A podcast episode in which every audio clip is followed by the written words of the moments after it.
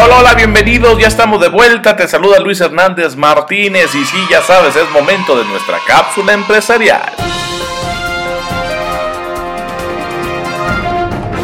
Hola amigos de Alta Dirección Jurídica, bienvenidos a su cápsula empresarial. Yo soy Montserrat Cruz y nos da mucho gusto recibir en este espacio a nuestros amigos de Tecnocasa. Hoy nos acompaña Darío Sánchez de la oficina Las Águilas y Alejandro Rodríguez de la oficina de Juárez. ¿Cómo están chicos? Bienvenidos. Muy bien, muchas gracias. Hola, ¿qué tal? Muy, muy, bien, muchas gracias. Pues un gusto tenerlos por acá. Y para comenzar con nuestra pregunta, quisiera yo saber cuáles son las alertas o los focos rojos en el proceso de compra y o renta de un inmueble.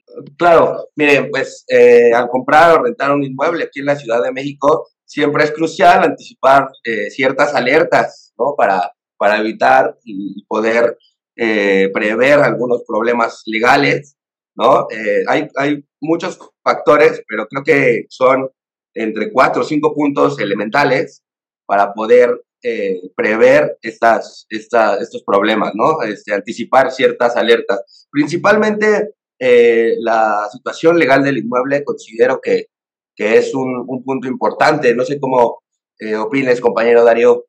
Sí, sí, sí, este, como dice muy bien mi compañero Alejandro, es muy importante para nosotros poder garantizar pues el patrimonio, ¿no? Tanto de la persona que, compra como la que vende. Y es importante nosotros, y algo que nos caracteriza, nos caracteriza y por algo somos la empresa más importante a nivel nacional, es que realmente nosotros hacemos un proceso de, investigación, tanto con los, eh, documentos completos, eh, pedir constancias, certificado de libertad de gravamen, para hacer un proceso de investigación, investigar al cliente que vende por voz legal, que no tenga alguna eh, demanda por fraudes o, que tenga pleitos o que haya dado la propiedad en garantía, ¿no?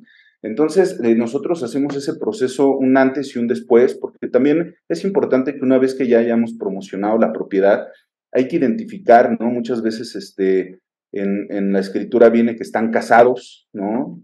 Eh, tal vez el señor se casó sobre sociedad conyugal, después se divorció y después se vuelve a casar, ¿no? Pero realmente es importante identificar, eh, realmente nosotros hacer ese proceso de investigación una vez que, ya se, se, casó el señor y se divorció, pero cuando él se casó y compró la propiedad, estaba sobre sociedad conyugal. Entonces es importante decirle, ¿sabe qué, señor? Pues le, le toca el 50% a usted y el 50% a su esposa. Digo, es un detalle que, que por lo regular se da y donde nosotros tenemos que, revisar porque mucha gente no, no, se percata en, esa situación, ¿no? Y también, eh, también identificar dentro del proceso de venta, eh, ver cuáles son eh, las necesidades del señor y comportamientos para nosotros realmente prevenir, porque nuestro trabajo realmente es prevenir, no corregir los problemas, ¿no? Entonces, de esa manera nosotros poder garantizar que el señor realmente quiera llevar una operación eh, de, de compraventa que él quiere vender. Y una vez que le consigamos un comprador, el tener un contrato privado, ¿no? donde ya las dos personas pues se comprometen y se atan, en una en comprar y otra en vender, en que realmente las dos personas lleguen hasta la firma de escritura ante notaría sin ningún problema y antes, pues con todas las dudas aclaradas. Sí, en efecto, compañero, la verdad que eh, a grandes rasgos es eh, una revisión exhaustiva de toda la documentación y obviamente de la, de la escritura pública, ¿no? Evidentemente para poder garantizar quién es el propietario y esto lo hacemos pues, también mediante una revisión en el registro público de la propiedad. Es fundamental que pueda coincidir en la última inscripción que se ha tenido que pueda coincidir con la fecha de la escritura, con, la con el notario público, el número de escritura, todos estos datos podamos corroborarlos, eh, que coincidan, ¿no? Es, es, esa es nuestra, nuestra función, también alertar en ese sentido. Y obviamente, pues como paso número dos, ahí la documentación de la propiedad en general, ¿no? Toda la documentación que se pueda eh, añadir a, la propiedad, ya sea en venta o en renta, para poder garantizar quién es el representante legal o el propietario que puede dar la autorización de que se venda o evidentemente se rente la propiedad, ¿no? E-, esa es nuestra función, garantizarlo y obviamente pues también a la vez checar evidentemente pues algunos adeudos que pueda tener este, este tipo de inmuebles para que se pueda llevar a cabo los procesos. Si no tiene alguna hipoteca, alguna, alguna inscripción pendiente, algún tema ahí, con el predial, agua, luz y todo esto, también nuestra función es garantizar que se pueda llevar a cabo. Como paso siguiente, Evidentemente, nuestra función para poder anticipar estas alertas también es verificar contratos y cláusulas. Aquí es importante saber que pues todos estos, estos procesos llevan contratos y, cláusulas que pues tenemos que identificar inmediatamente. Entonces, es importante eso y, bueno, pues prácticamente eh, es lo que, lo que nosotros tenemos como función. No sé si quieras agregar algo, Darío. Sí, sí, sí, Alejandro, pues como bien lo dices, eh, verificar, ¿no? Donde realmente la propiedad esté 100% inscrita al nombre del propietario. Y también eh, prácticamente una venta como una renta la cuidamos de la misma manera, ya que eh, pues realmente aquí lo que importa pues es, es, el patrimonio, como, como repito, de, de, la gente. Y al momento también de, de, rentar, pues también nos tomamos la misma responsabilidad en el proceso de, de hacer la, la, investigación, tanto de la propiedad como del nuevo inquilino, que puedan este, pagar realmente la propiedad a través del, del 3 a 1 y también verificar que, que la propiedad no tenga algún gravamen, ¿no? Para, eh, poder este, rentarle de una manera segura y, el que vaya también a rentar esa propiedad, pues que no venga eh, a ser también un problema al propietario, Alejandro. Es correcto. al final, solo mencionar que nuestras oficinas, pues evidentemente por eso están a pie de calle, para que la gente que pues evidentemente tenga todas estas dudas pueda acercarse a, nosotros, que evidentemente pues siendo profesionales en la materia, podemos resolver estas dudas y si no, evidentemente también canalizar con los expertos en la materia, ¿no? Ya sean un licenciado en alguna notaría, los convenios que tenemos con entidades crediticias, etcétera. Para eso estamos, para evidentemente en nuestras colonias de presencia poder apoyar a todas las personas que tengan alguna duda inmobiliaria y poder resolverla lo más pronto posible. Muchas gracias, chicos. No, de, qué, de qué, para servirles. Un gusto pues siempre estar este, colaborando para la marca. Muchas gracias. Pues como ya saben, amigos, los invitamos a que escuchen el podcast, que acerquen con nuestros amigos de Tecnocasa para que les despejen todas las dudas y sobre todo pongan mucha atención en esos focos rojos o las famosas red flags para evitarse algún inconveniente, algún problema en el proceso de compra o renta de un inmueble. Pues nos vemos en la próxima cápsula. Muchas gracias nuevamente. Bueno, bueno, ya escuchaste los atinados consejos de nuestra cápsula empresarial y nosotros ya estamos aquí con el comentario final, con el cierre de este programa que se lo dedicamos a, a aprender, a crecer.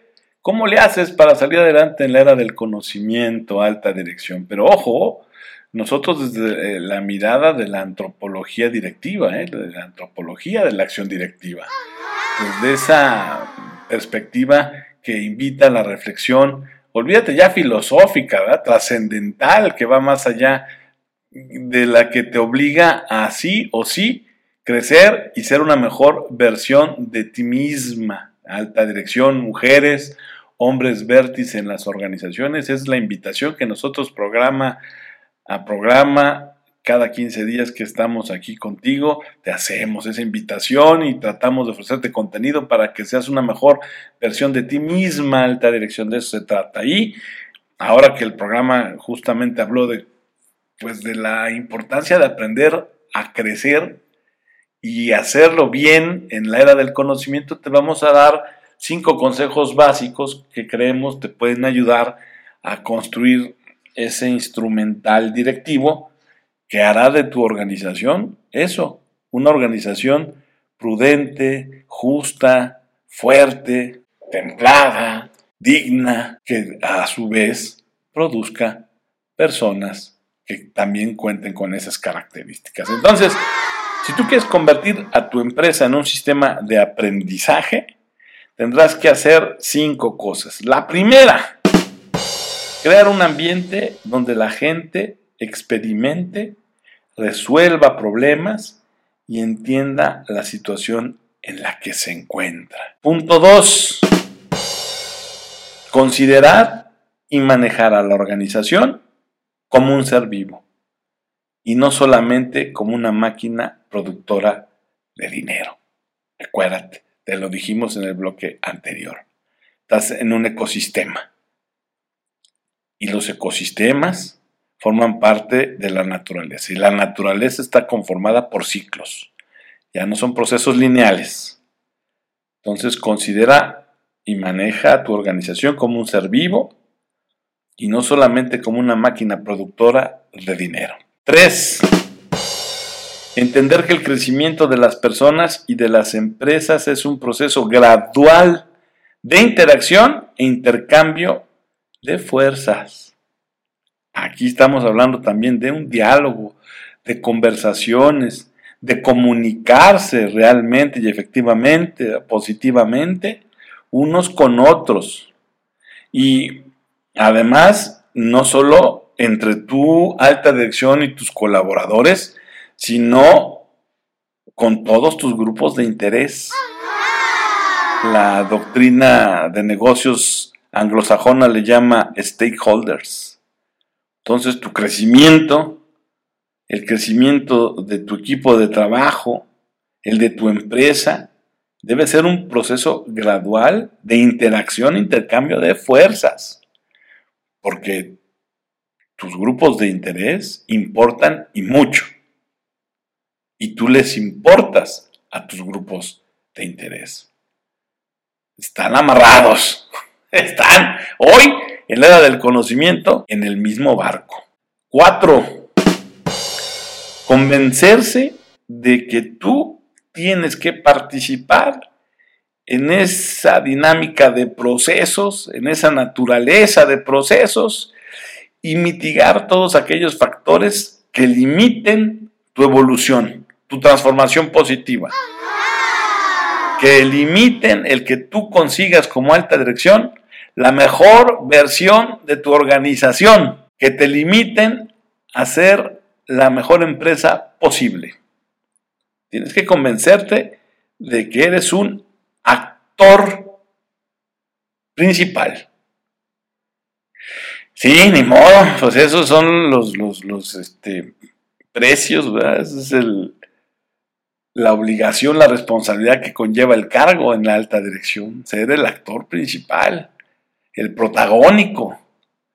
No sentirse que, ay, qué rico está aquí el asiento del auditor, de la audiencia, del público. No, no, no. Mujeres y hombres vértices de las organizaciones, ustedes son actores principales, son protagónicos del cambio.